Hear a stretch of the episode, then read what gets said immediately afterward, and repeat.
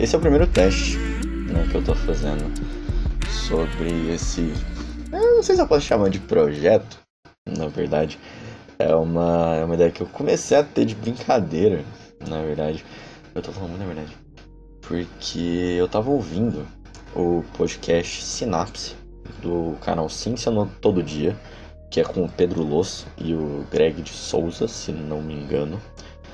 E eu tava brincando com alguns amigos, porque eu sempre tive assim, algumas discussões, inclusive teve até uma coincidência interessante, que o episódio 6 deles foi sobre a hipótese da simulação, e eu tava discutindo justamente na noite anterior dele lançar. Tava tendo um super debate assim com uma amiga minha, Mariana, que, que vai estar aqui, espero, mais pra frente. Então assim, né? É eu, eu, brincando com essas coisas, eu comecei a, a brincar, falando, nossa, eu devia tentar criar um podcast um dia, a gente devia criar um e tal.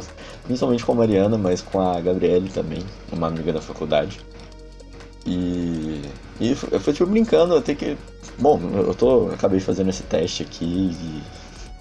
Bom, se vocês estão ouvindo isso, é, graças a eles, é, agradeçam ou xinguem, né? Critiquem, reclamem com eles, porque é, graças a eles que eu tô tendo, tendo, sei lá, força de vontade o suficiente para estar tá fazendo isso.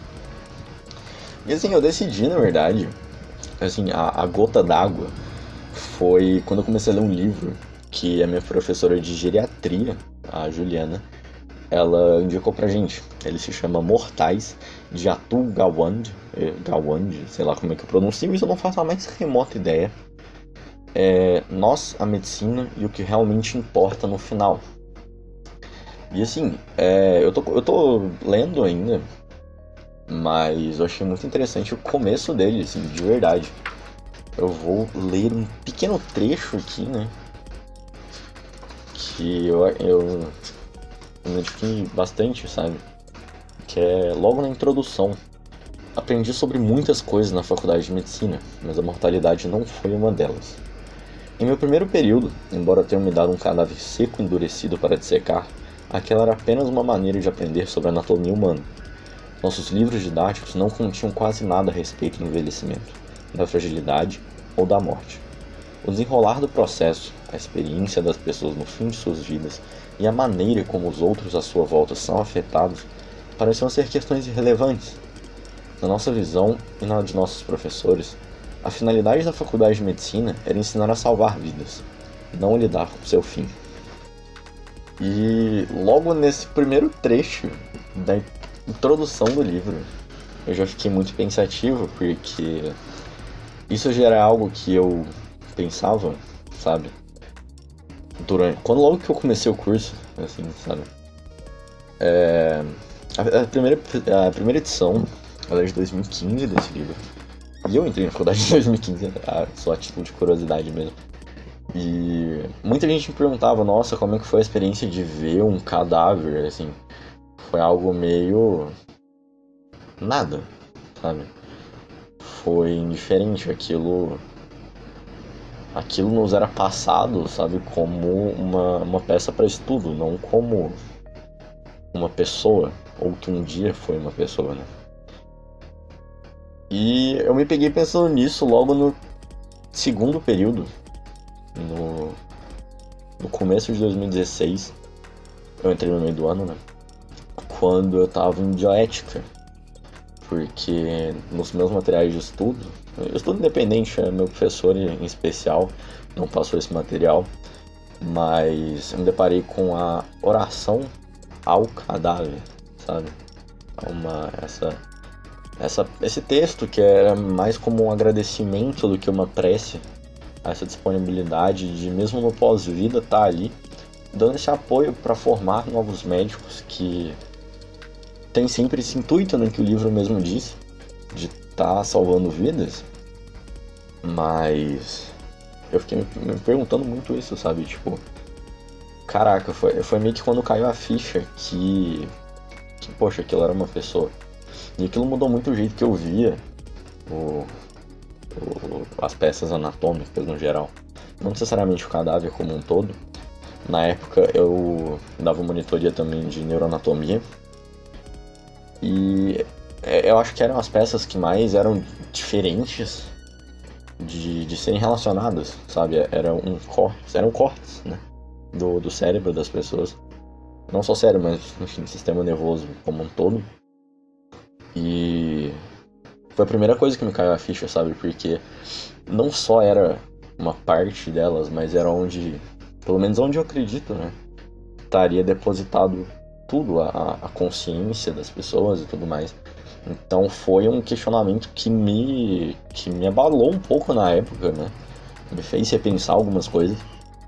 E que eu retomei agora, isso assim, eu tava no segundo período, agora eu tô no oitavo. Então, assim, três anos depois com esse livro, me fazendo repensar esses conceitos. E eu vejo que é uma coisa que não mudou muito, sabe, nesse tempo, sabe? Pelo menos na minha faculdade, apesar de ter algumas algumas disciplinas com esse intuito, como ele fala que ele tinha na época, é, eram coisas bem bem mais abstratas, assim, não eram focadas para essa prática e que acaba que a gente começa a ter um pouco de percepção só no final do curso, quando a gente percebe a nossa impotência mesmo. É... E é claro, é um baque enorme para todo estudante, não só da medicina, eu falo da medicina por, por ser o meio que eu estou inserido, mas na área da saúde como um todo, sabe? Vai chegar um momento em que você vai se ver impotente, sabe? Isso é, isso é um fato. E a faculdade não nos ensina a lidar com isso, então foi um livro que que logo de cara assim já me colocou para repensar vários conceitos. E mudando bastante o meu jeito de pensar, principalmente agora que eu tô tendo essa prática com um público de idosos, né, com a disciplina de geriatria.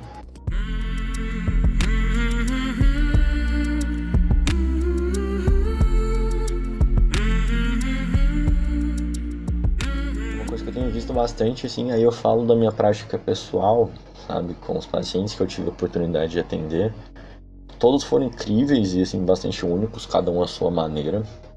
E vários outros que eu tive a oportunidade de estar acompanhando também. Muitos eu, via que mesmo estando com a família deles, eles tinham muito uma carência, sabe? Uma carência enorme. E assim, isso é uma coisa que é dita no livro logo adiante. Aqui na verdade ele cita, né, um, um outro livro que é A Morte de Ivan Illich, Illich não sei se eu estou produzindo certo, de Tolstói, que ele falava que uma, é, nesse, no caso desse paciente, né, desse doente, o que mais atormentava Ivan Illich era o fingimento, a mentira que por alguma razão eles todos mantinham, de que ele estava apenas doente e não morrendo, e que bastava que ficasse quieto e seguisse as ordens médicas que ocorreria uma grande mudança para melhor. E ele cita, né, conforme que o, tempo passa, o tratamento não funciona, vive com uma crescente angústia e o medo da morte. Porém, a morte não é um assunto que seus médicos, amigos ou familiares é, conseguiam tolerar. E era isso que mais causava dor. Ninguém tinha pena dele como precisava que tivessem, escreve Tolstói. Em alguns momentos, depois de um período prolongado de sofrimento, desejava mais do que outra coisa, envergonhava-se de confessá-lo, alguém que sentisse pena dele como se tem pena de uma criança doente ansiava ser cuidado e beijado, como as crianças são cuidadas e confortadas quando doentes. Sabia que era um funcionário importante, com uma barba que começava a ficar grisalha, e portanto era impossível o que queria. Mas mesmo assim, era o que desejava de verdade.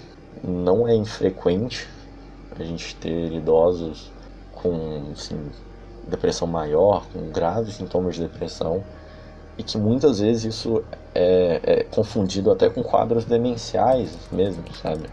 Então foi, foi um livro que basicamente me marcou muito, me fez repensar muitas coisas e na verdade, lendo isso, eu tive a decisão de que seria interessante e que eu deveria tentar, sim, fazer essa discussão por meio desse podcast, sabe? Que é pedindo opiniões de outras pessoas que vocês estarão ouvindo agora, né?